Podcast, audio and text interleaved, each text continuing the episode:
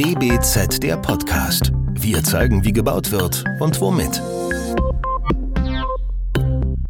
Willkommen zu unserer neuen Folge DBZ der Podcast.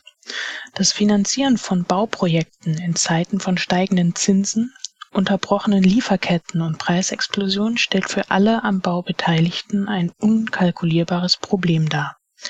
Wie und wo können PlanerInnen Sicherheit geben? Was muss vorab durchdacht und festgehalten sein, um in Krisenzeiten ein Bauprojekt erfolgreich realisieren zu können? Geht das überhaupt noch? Diese Fragen und weitere besprechen wir heute mit Tobias Nöfer, geschäftsführender Gesellschafter von Nöfer Architekten und Mario Münk, Geschäftsführer der Fightrate, der digitalen Einkaufsfinanzierungsplattform der Berliner Volksbank. Das DBZ-Team heute bin ich, Mariella Schlüter. Hallo in die Runde und herzlich willkommen Sie beide. Guten Morgen. Guten Morgen. Fangen wir mal kurz vorab an mit einer kleinen Vorstellung. Vielleicht möchten Sie, Herr Nöfer und äh, Herr Münk, vielleicht möchten Sie kurz etwas zu Ihren Personen einmal sagen, einführend. Ja, sehr gerne. Also ich bin äh, Architekt seit 30 Jahren hier in Berlin und äh, habe ein Architekturbüro mit 25 Mitarbeitern mit einem breiten Aufgabenspektrum und gleichzeitig bin ich äh, Vorsitzender des Architekten- und Ingenieurvereins zu Berlin-Brandenburg, der ähm, sozusagen Architekten und Ingenieure zusammenführt und versucht, die Baukunst und die Baukultur in dieser Region, in der Metropole Berlin-Brandenburg nach vorne zu bringen. Ja. Ich übernehme gerne. Mario Münk ist mein Name. Seit fast 30 Jahren Banker in äh, verschiedenen Führungspositionen der Berliner Volksbank in den letzten 20 Jahren und seit zwei Jahren der Geschäftsführer der Fightrade, einer Fintech-Tochter, die die Berliner Volksbank in 2017 mit gegründet hat und seit zwei Jahren 100 Prozent der Anteile hält, weil sie einfach davon überzeugt ist und sieht, wie wir wirken am Markt und wie sehr wir gebraucht werden in der Baubranche und in vielen anderen Bereichen. Ja, vielen Dank Ihnen beiden. Ähm, Herr Münk, da werden wir gleich auch noch, noch mal später näher drauf eingehen, das, was Sie eben gerade schon angedeutet haben. Vielleicht fangen wir erst noch mal kurz damit an. Ähm, ich habe es jetzt gerade nur kurz äh, skizziert, was momentan los ist in, in, in der Baubranche. Äh, vielleicht, Herr Nöfer, möchten Sie anfangen, wie Sie das aus Ihrer Perspektive, aus Ihrer Perspektive wahrnehmen in Ihren Projekten? Ja, also wir kommen ja aus einer Phase, ähm, die eine sehr glückliche war oder ist, ja, und äh, in der ähm, das Bauen gebraucht wurde und Träger einer Wirtschaft war, die wie es das lange Zeit vorher nicht gegeben hat. Wir kennen das ja aus der Baubranche, dass es immer Hochzeiten gibt und Tiefzeiten. Das ist ja eine Welle.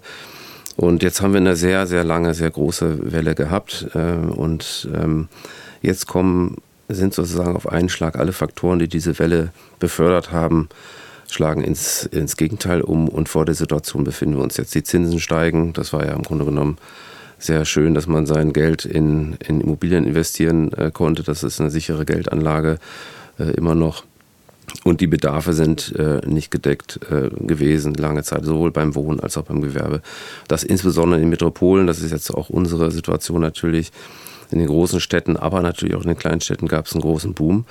Und es ist auf einmal alles verändert. Die, die Zinsen steigen, die Inflation ist sehr hoch, die Energiepreise sind stark. Und das sind natürlich, äh, ist natürlich dann hart, wenn man auf einmal in einem Schlag alle Faktoren ins Gegenteil äh, umschlagen lässt. Und vor der Situation stehen wir jetzt. Ja, Herr Münk, möchten Sie äh, eventuell noch ergänzen aus Ihrer Perspektive? Ich kann das alles nur unterstreichen, was Herr Nöfer eben genannt hat. Ähm, unterbrochene Lieferketten, selbst wenn wir in Deutschland und von Europa sprechen, ähm, ebenso ähm, die Auswirkungen des russischen Angriffs auf die Ukraine. Ähm, keine Gaslieferungen nach Polen bedeutete für die äh, ja, Dach- und Ziegelei ähm, dass da 80 Prozent, die in Berlin und Brandenburg verbaut werden, nicht mehr gebrannt werden und nicht mehr geliefert werden. Also man musste improvisieren, ist jetzt wirklich äh, salopp formuliert. Also das stellte alle vor extreme Herausforderungen. Können Sie, Herr Nöfer, vielleicht mal ähm, ja so ein bisschen Überblick geben, wenn oder wenn Sie ein neues Projekt anfangen? Wie gehen Sie äh, gehen Sie jetzt anders neue Projekte an? Müssen Sie ja wahrscheinlich.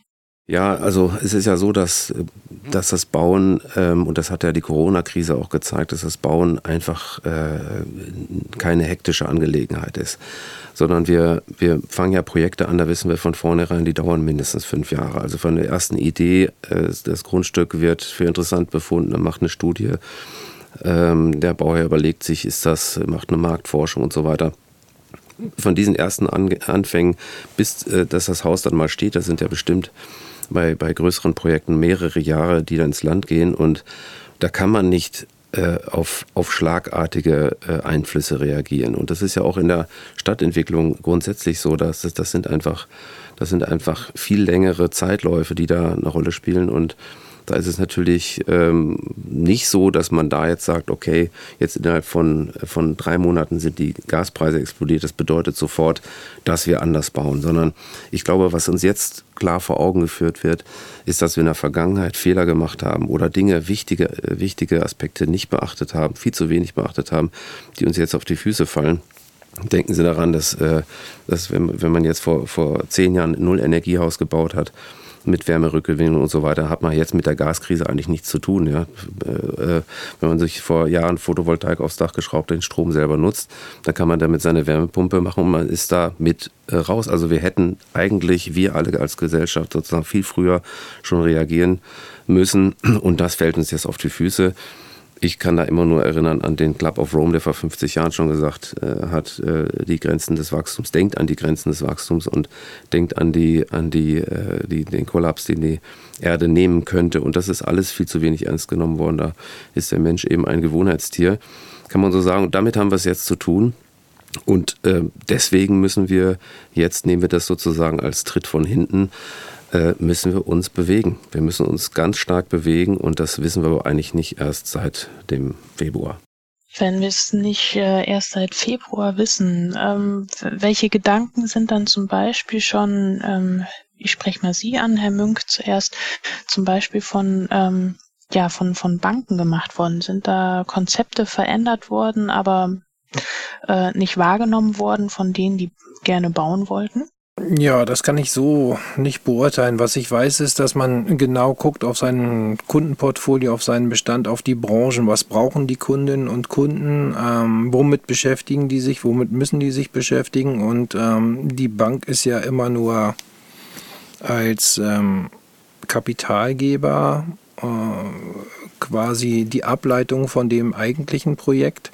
Es ist immer gut, strategisch ähm, an solche Sachen, wie Herr Nöfer das gerade beschrieben hat, ähm, heranzugehen, ähm, die Budgets nicht zu knapp zu kalkulieren.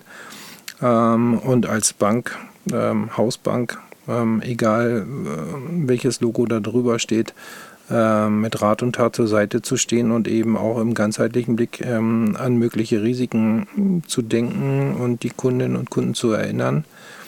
Ja, und da auch, äh, dafür wird man gerne kritisiert, ähm, kritisch zu gucken, was ist, wenn das eine oder andere nicht so ganz glatt geht, wie es im Projekt eben manchmal knapp auf Kante geplant ist. Ja. Ähm, Sie, Herr Münk, hatten ja eben schon ähm, angedeutet, ähm, das Unternehmen Faytrade.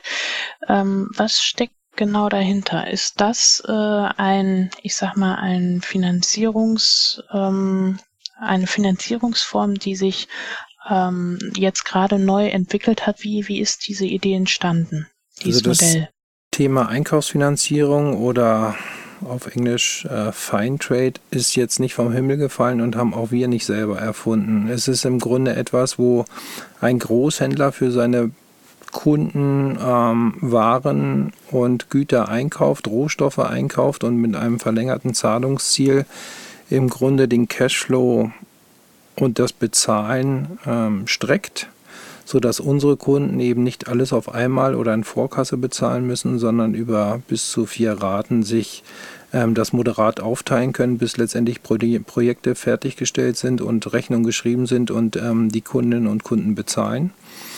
Ähm, das Weitsichtige der Berliner Volksbank war in 2015 fortfolgende Jahre einfach zu gucken, ähm, immer mehr Kunden gehen zu Direktbanken, gehen zu Fintech-Lösungen, also im Grunde Banklösungen ohne Banklizenz oder ohne Bank zu sein. Und ähm, verlassen die Hausbanken, ob das Baufinanzierungen sind, ähm, Girokonten, was auch immer, ähm, und geben dann das Feedback, da geht alles viel schneller, viel kundenorientierter, viel günstiger. Ähm, und ihr seid so behäbig und träge und man hat den Eindruck, ihr habt unsere Bedarfe so ein bisschen aus dem Blick verloren.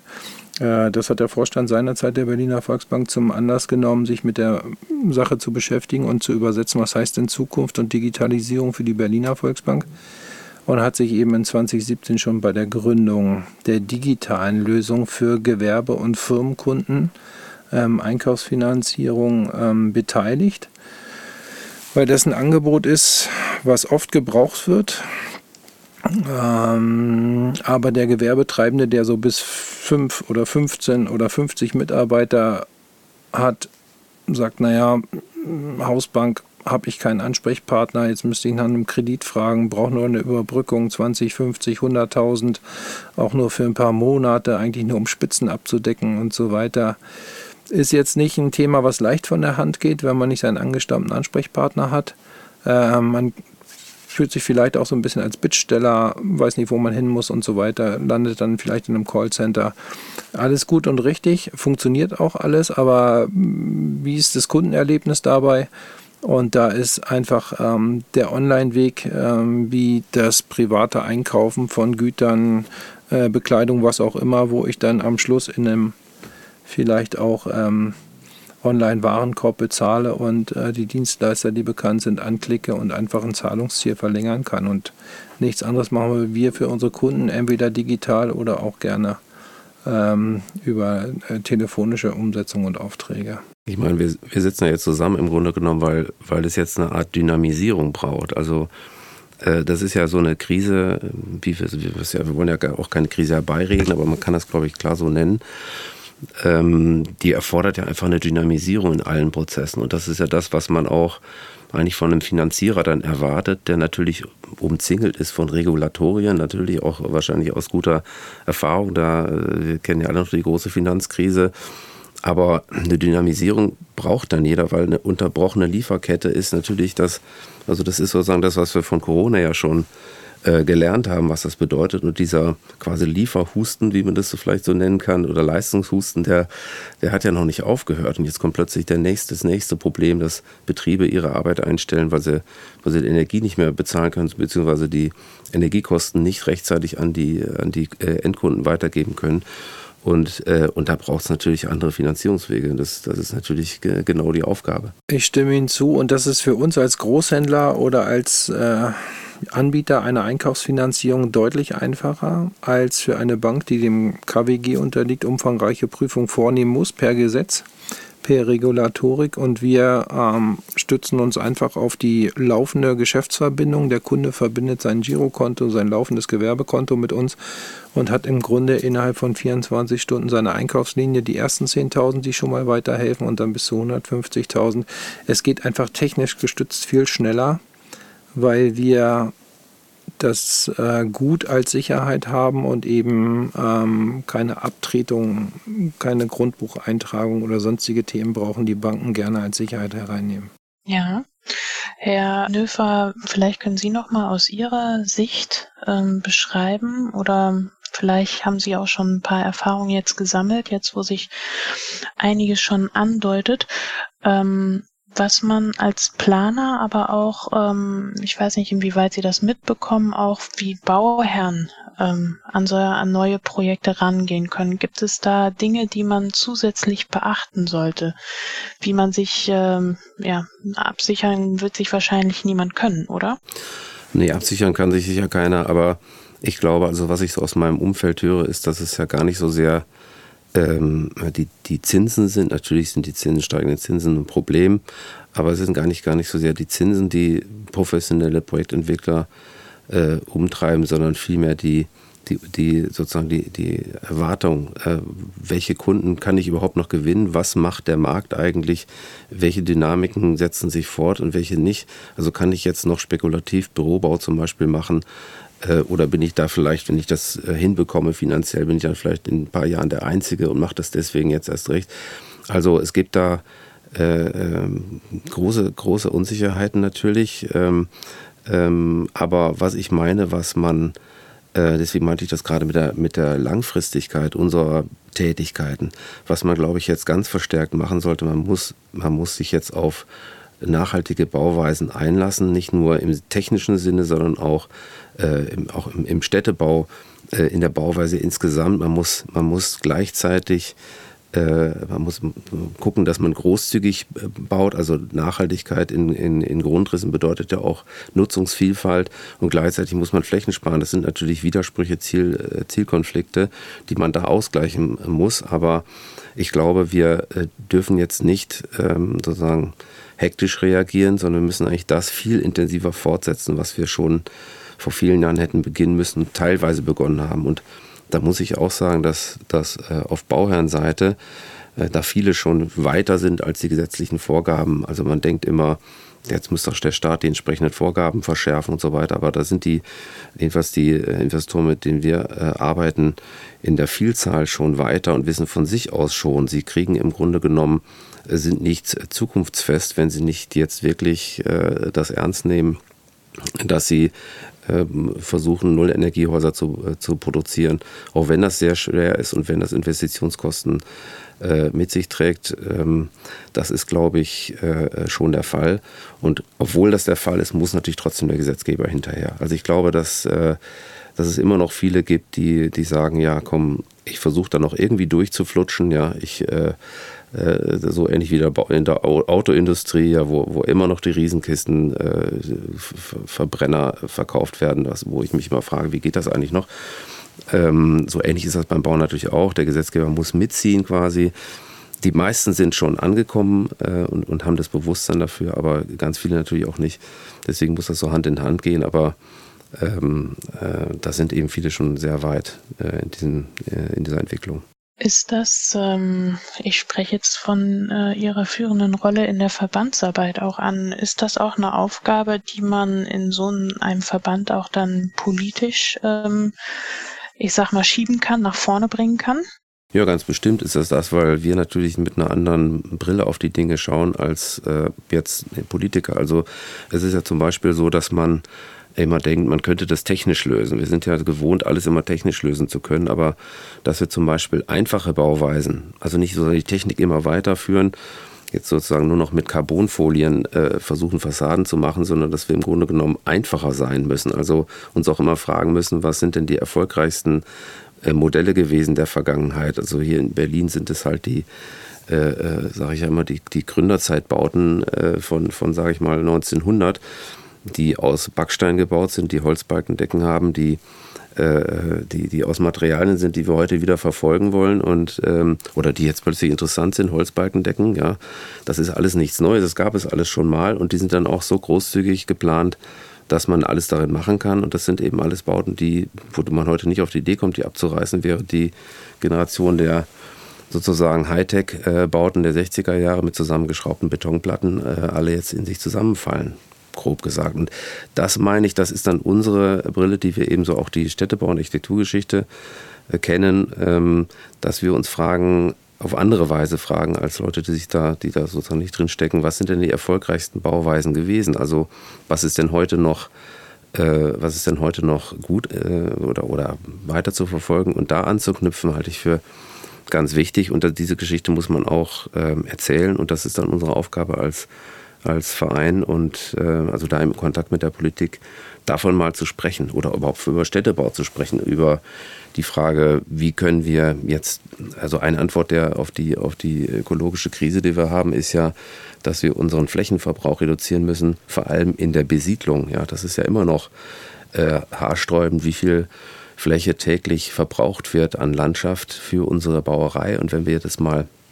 komprimieren würden, wenn wir mal eine Konzentration auf das sozusagen eine Urbanisierung voranbringen würden, dann müsste man damit auch eine Baukultur verbinden, also eine sich damit beschäftigen, wie halten wir das aus, noch verdichteter, ja, wie, also nicht nur Mobilität, sondern wie kriegt man das äh, so kultiviert hin, dass man, dass man aus einem Problem eine Kulturform macht. Und das ist ja die Stadt eigentlich, ja. Das ist sozusagen das kultivierte Miteinander. Und davon sprechen wir dann eben in Verbänden mit der Politik und äh, um solche Fragen auch zu stellen.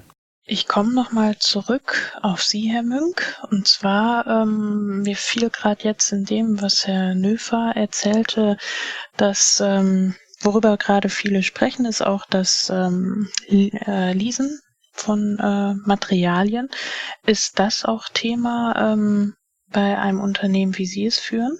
Äh, darum kümmern sich andere Anbieter, ähm, die es in Deutschland ähm, zur Haufe gibt. Unser Thema ist, ähm, um bei dem Beispiel von Herrn Nöfer zu bleiben, ähm, der Dachdecker oder der Handwerker, das Gewerk, was am Schluss ähm, das Holz verbaut, ähm, den Beton braucht, die Gerüste äh, benötigt, um die Sachen einzurüsten.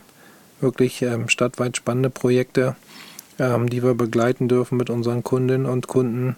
Ähm, da geht es äh, im Grunde vom Ausheben der Baugrube und den Bereifungen und den Gerätschaften dafür, ob das Schaufelbagger sind, was auch immer.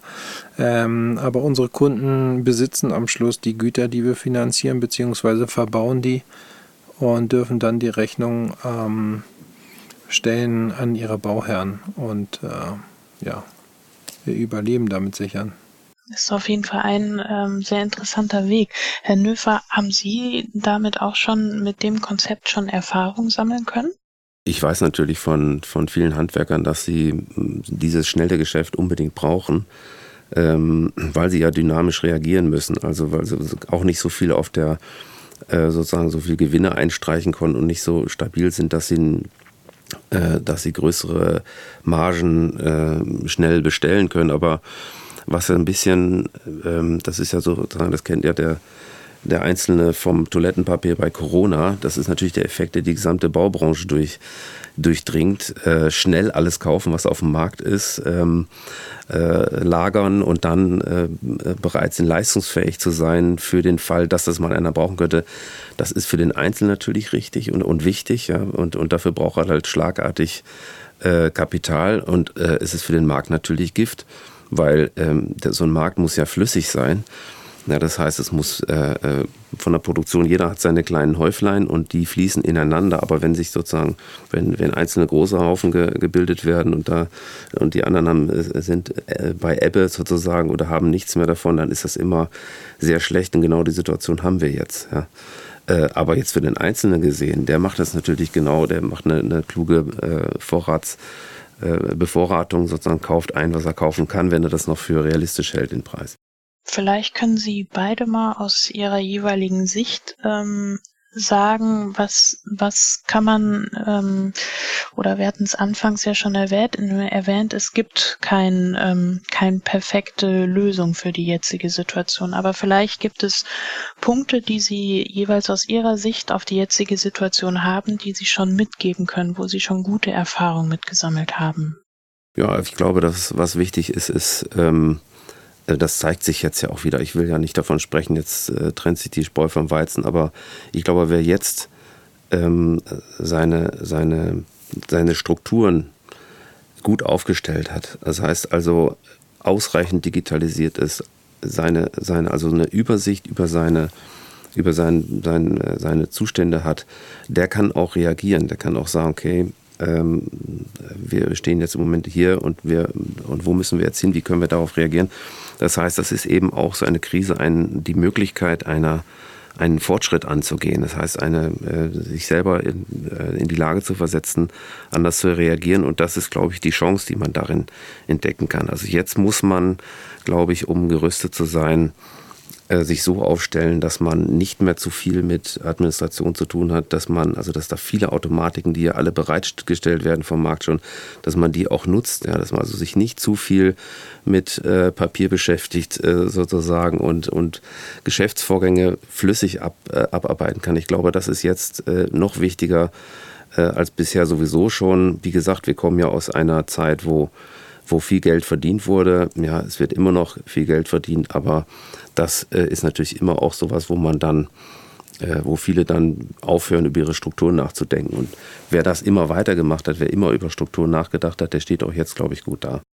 Ich kann das, was Herr Nöfer gesagt hat, nur unterstreichen. Also ähm, wir begrüßen jeden Tag neue Kunden, die sagen, ich habe gehört, es geht einfach, es geht unkompliziert, ähm, es steht schnell zur Verfügung, was ihr im Angebot habt und ähm, äh, ich sehe mich als Stratege, ich muss andere Aufgaben beantworten, ich muss anders planen. Ähm, das geht nicht nur bei den Kapazitäten oder den Fachkräften für meine Bauprojekte so, sondern ich muss einfach auch äh, die Liquidität im Blick behalten.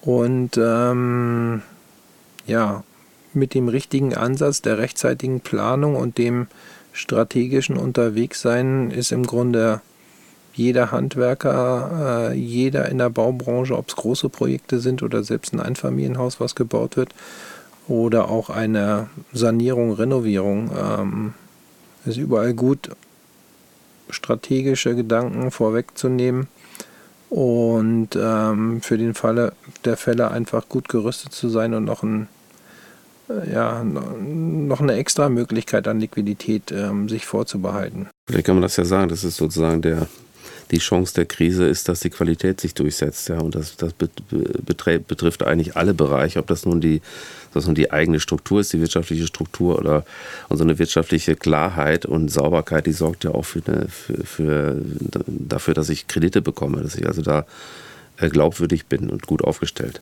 Ja, vielen Dank.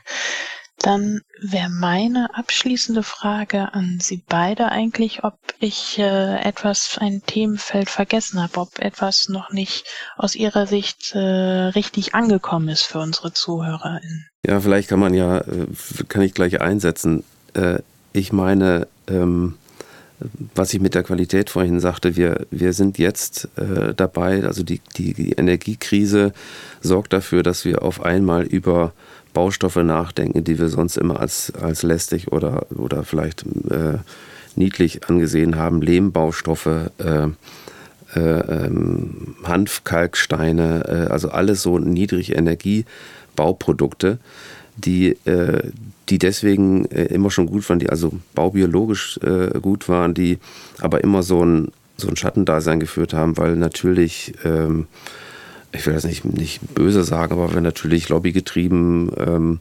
gewohnheitsgetrieben waren und äh, natürlich die Baustoffe verwendet haben, äh, die natürlich gut sind, aber die eben extrem viel Energie verbrauchen.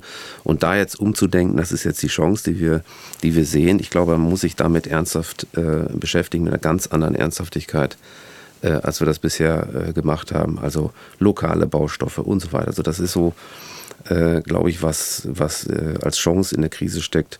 Ich habe das jetzt äh, vergangene Tage noch äh, mit Erstaunen wahrgenommen. Berlin ist zu, zu, allergrößten Teilen aus Ziegel gebaut. Nur in der Umgebung gibt es im Grunde kaum noch einen Ziegelproduzenten. Also sie sind alle in Bayern und Nordrhein-Westfalen, aber rings, rings um, um Berlin, das aus Ziegel errichtet wurde, gibt es das nicht mehr. Und das ist so, naheliegend, ja, das naheliegendste äh, äh, hier sich mit, mit Ziegeln äh, die Bauten zu richten, ganz einfach und dann die Energie für die Ziegelproduktion äh, aus nach, nachhaltigen ähm, äh, Quellen zu nehmen.